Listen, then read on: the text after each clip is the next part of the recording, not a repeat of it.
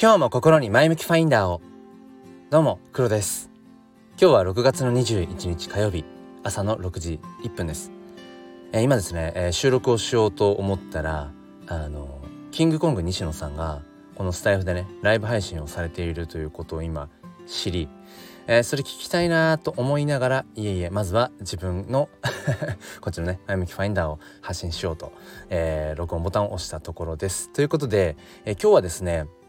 え僕がなぜ NFT× 写真というものを選んだのかということについてお話をしていきたいと思います。よければお付き合いください。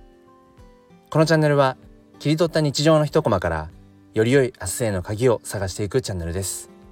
本日もよろしくお願いいたします。まあ、なぜ NFT× 写真なのか、まあ、そもそもこれどういうタイトルかというとその NFT というものは、まあ、掛け合わせられるものがデジタルデータであれば、まあ、何でも掛け合わせられるんですね。要は NFT 化できると。まあ、そこにはそのイラストもできるし音楽もできるし、えー、あとはえっ、ー、とですねあのー、て言えばいいかな、まあ、ユーティリティって言ってその NFT をその NFT を 待って噛んでるな。えーと、持っていることによって、まあ、特定のそのコミュニティへの、えーと、参加証みたいな風になるものもあるんですね。いわゆるなんか会員権みたいな、うん。まあ、そういうことにも使えると、まあ、そして、まあ、僕がコミットしている写真。まあいろんなまあデジタルデータっていうものが NFT 化できるんですね。じゃあその中でなぜ僕がその写真 NFT なのかっていうところ。そこを僕自身もちょっとねあんまり言語化したことなかったので、えー、深掘りしていきたいと思います。でまず、まあ、ちょっと僕の話になってしまうんですが僕自身は、えーとまあ、写真を、まあ、カメラでね、えー、と撮り始めて1年半ぐらいになるかな。うん、あの初めはその娘のいわゆるその 運動会とかをね、えー、撮る時に、うん、まあやっぱりスマホじゃ限界だよねってなってそれまで特にカメラカメラの類って全然興味がなかったんです。で妻が、えーとまあ、買ってきたあのソニーのね、えー、α6400 っていうあのカメラと、まあ、標準キットであるうんまあ何て言うんだろうなこう割とうんズームレンズで、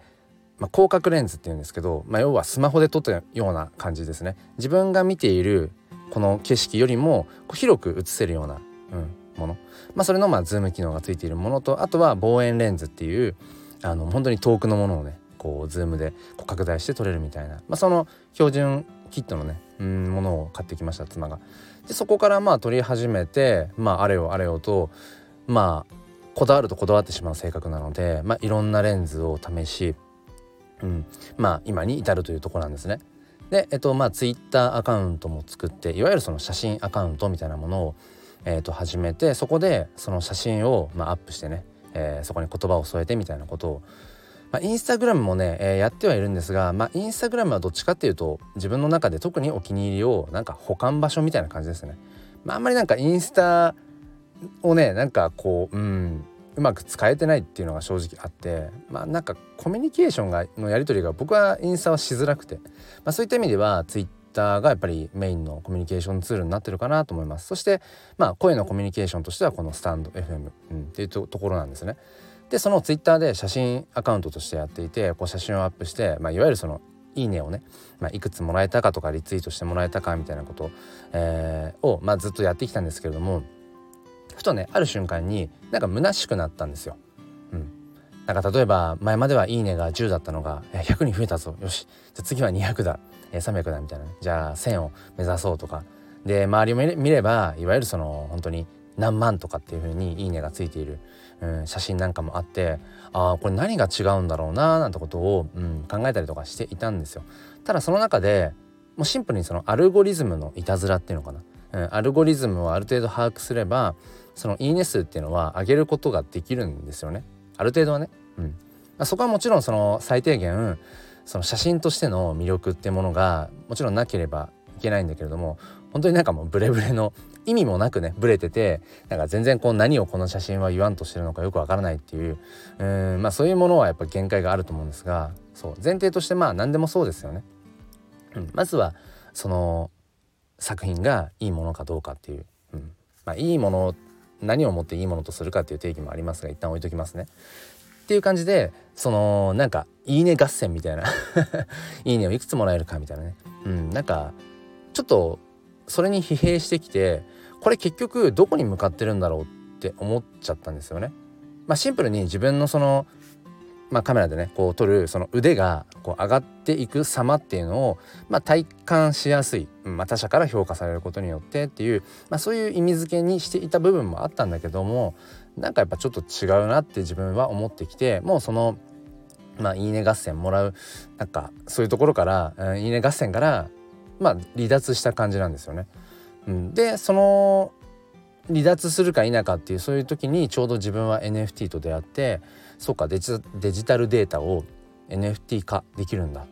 うん、そうすると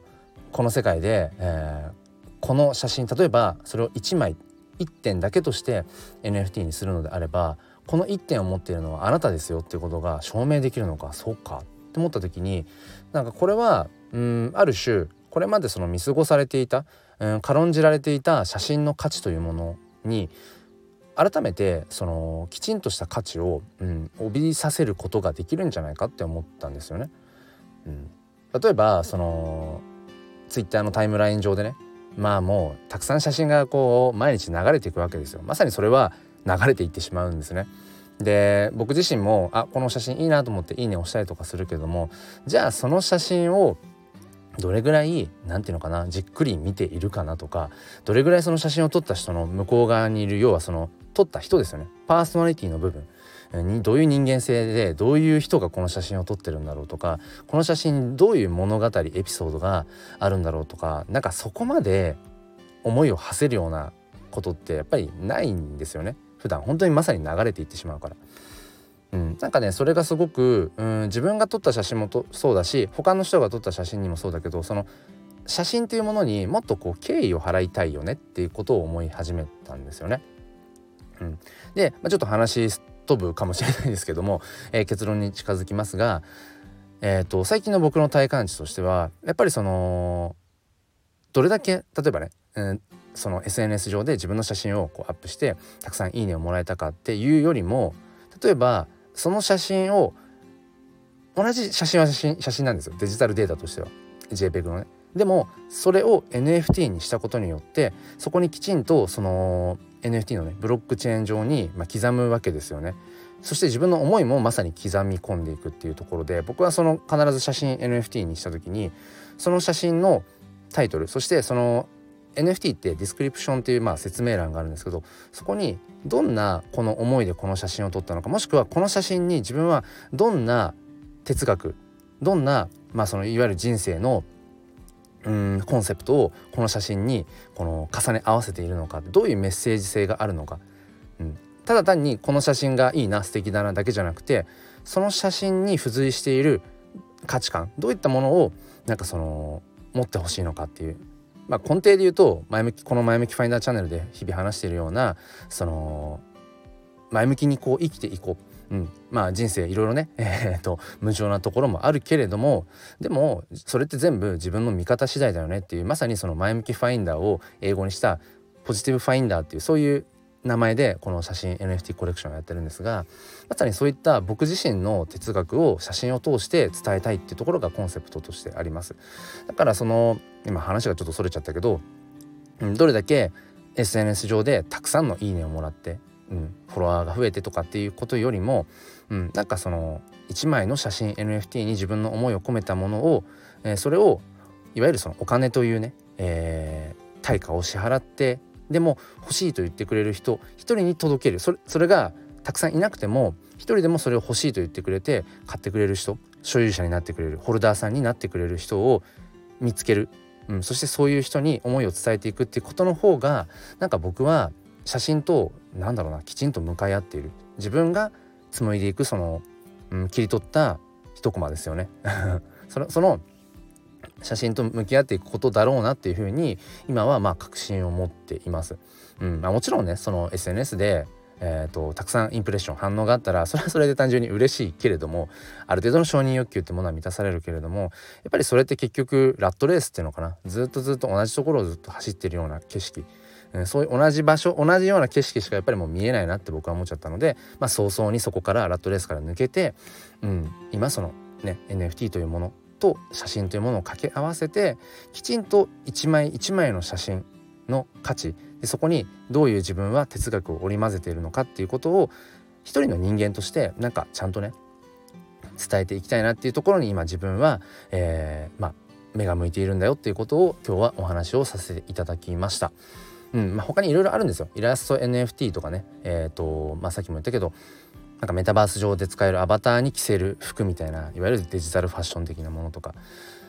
まあ、いろんなその音楽 NFT とかそういったものあとはボイス NFT とかもありますね。音声声を NFT にするとか。本当に可能性はたくさんで僕も写真 NFT 以外にもいろいろと興味はあるんですけれどもまずはやっぱり一つにそのあえて周りを一旦こう、うん、削ることでまず一旦写真 NFT